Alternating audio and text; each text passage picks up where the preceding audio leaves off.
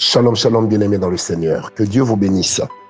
Très heureux de vous retrouver ce matin, en ce début de semaine, et surtout de savoir que l'Éternel a renouvelé en nous sa grâce et que sa miséricorde continue à nous être témoignée parce que nous sommes vivants et pour cela nous disons encore merci. Bienvenue dans cette tranche de bénédiction matinale avec l'esclave volontaire de Jésus-Christ, le serviteur de Dieu, Francis Ngawala. Très heureux de vous retrouver et de savoir que le Seigneur continue certainement à vous faire du bien. Paix et grâce dans vos vies, paix et grâce dans vos familles, paix et grâce dans vos affaires, paix et grâce dans votre emploi. Soyez et demeurez bénis. Alors, bien aimés, j'aimerais vous proposer le même texte biblique depuis trois semaines. Bizarrement, à chaque fois que je crois ou j'espère l'achever, je me rends compte que le Saint-Esprit nous inspire encore à dire certaines choses. Bien aimé, vous savez, le but de ces enseignements que nous donnons le matin via ces cultes de bénédiction matinale, notre but ultime n'est pas seulement que vous lisiez toute la Bible, mais surtout que vous puissiez comprendre ce que vous lisez et ce, en les prenant sur tous les angles que possible. Alors c'est comme ça que vraiment c'est un honneur qui nous est choix de pouvoir partager avec vous parce que nous savons que plus nous partageons la parole de Dieu, plus la parole de Dieu vient s'installer en nous. Nous transformons nous-mêmes en des porte-voix. Elle vous transforme aussi non seulement en des récipients, mais aussi en des porte-voix à votre tour. Retenez que la vie chrétienne ou l'enseignement de la parole de Dieu, la méditation de la Bible, c'est comme une course à relais. Ça veut dire ce que je comprends, je transmets aussi à d'autres. C'est même la logique avec laquelle l'apôtre Paul a écrit à Timothée en lui disant ce que tu as reçu de moi, confie-le à des personnes fidèles. Alors, paix et grâce, bien-aimés. Paix et grâce. Lisez avec moi Genèse 37, verset 23.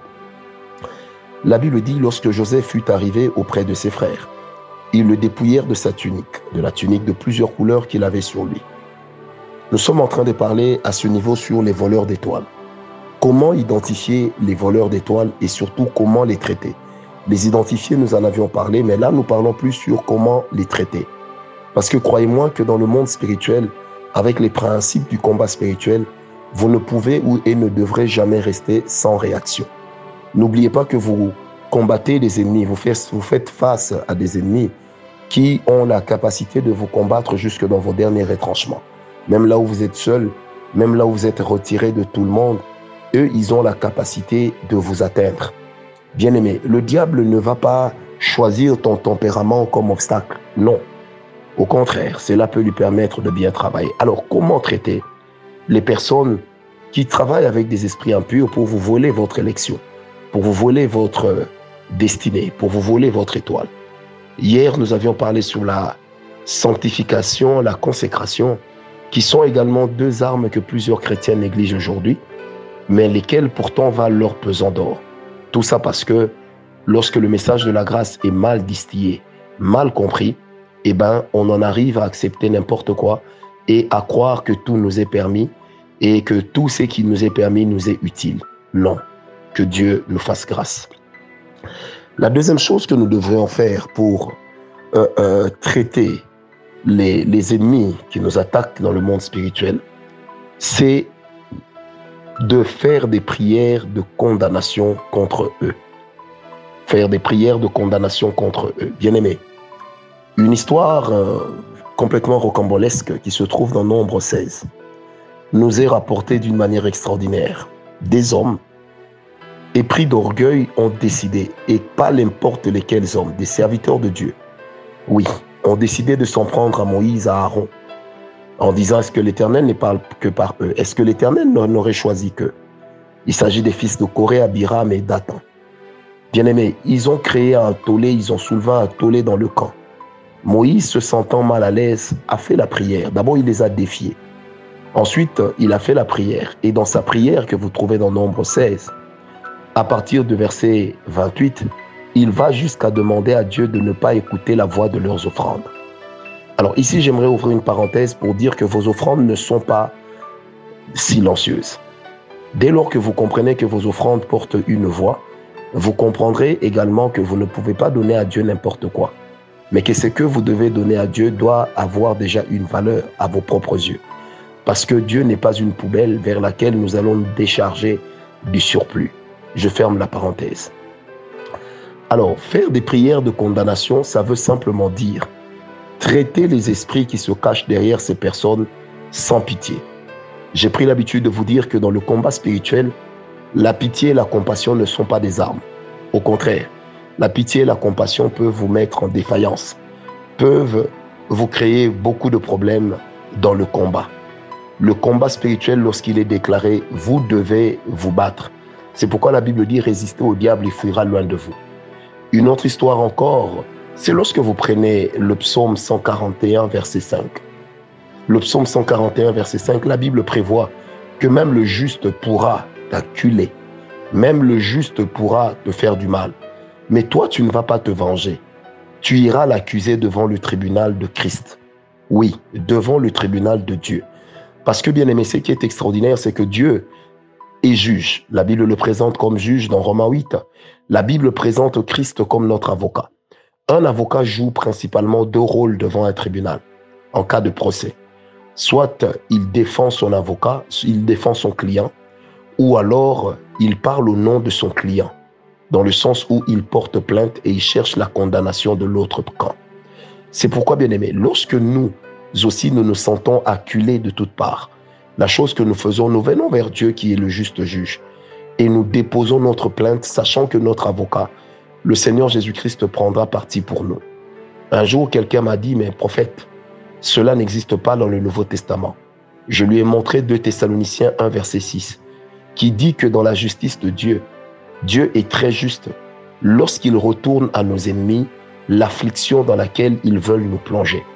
Bien-aimé, tu dois retenir qu'en réalité, la loi qui dit œil pour œil, dent pour dent, n'est plus une loi qui est applicable dans un sens charnel, mais c'est une loi qui reste applicable dans le monde spirituel. Sais-tu pourquoi? Parce que les lois, les préceptes et les principes sont des choses qui ne changent pas, malgré les temps. Et lorsque le Seigneur Jésus-Christ est mort à la croix, il est mort pour les accomplir. Voilà pourquoi la Bible déclare que lorsque le diable viendra près de toi comme un fleuve, l'Esprit de l'Éternel le mettra en fuite.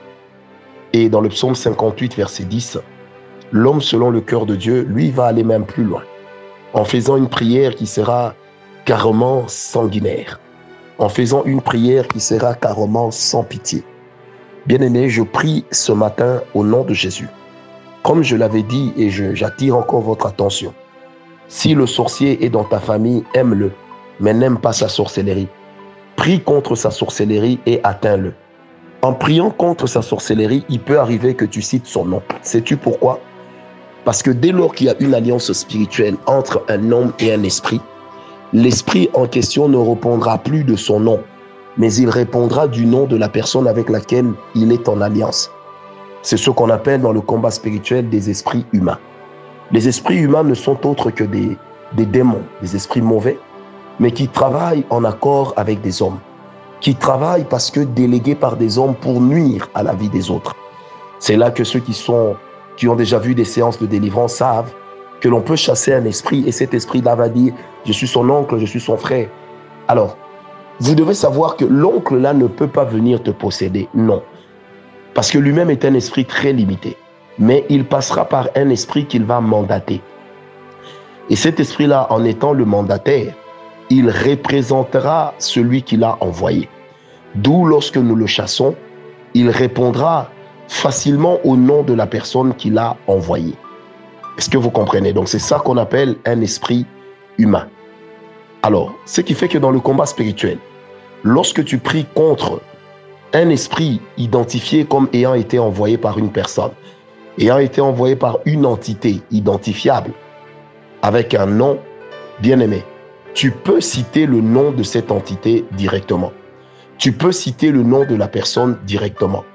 Mais tu ne dois pas nourrir ton cœur de haine contre la personne pour la simple raison que ce n'est pas la personne qui te possède ou qui t'envoûte, mais c'est un esprit avec lequel il est en accord, en alliance, qui est en train de le représenter. Donc ainsi, ce démon-là, ce mauvais esprit, vient agir comme un délégué comme un mandataire ayant reçu mandat de quelqu'un qui est en accord, en alliance avec lui. Alors c'est justement pourquoi vous allez comprendre la puissance de l'alliance dans le monde spirituel la puissance de la grâce de Dieu dans le monde spirituel. Et là, je me permets même d'aller un peu plus loin en vous disant que même nous, lorsque nous nous lançons dans le combat spirituel, nous ne prions pas pour dire aux anges, venez, pour dire aux anges, venez, combattez pour nous. Non, nous nous adressons à Dieu et Dieu délègue ses anges dans le combat spirituel. Il peut aussi arriver que nous puissions dire, Seigneur, que tes anges m'environnent. Mais en fait, les anges ne sont pas nos interlocuteurs de poids. Notre interlocuteur de poids reste le Seigneur Dieu Tout-Puissant. Mais lorsque l'ange a l'autorité reçue de Dieu de s'adresser à nous, là nous pouvons répondre. Mais la doctrine de l'angéologie ne nous dit pas que nous devons chercher des anges. Nous cherchons Dieu.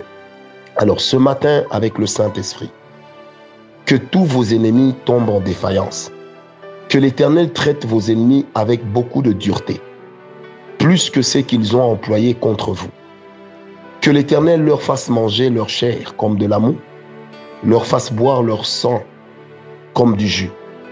J'ai dit ce matin que la grâce de Dieu te mette au large, que la puissance de Dieu puisse veiller sur toi, que tous tes ennemis qui ont décidé de te défier, de te mettre KO, rencontrent le Seigneur sur leur chemin.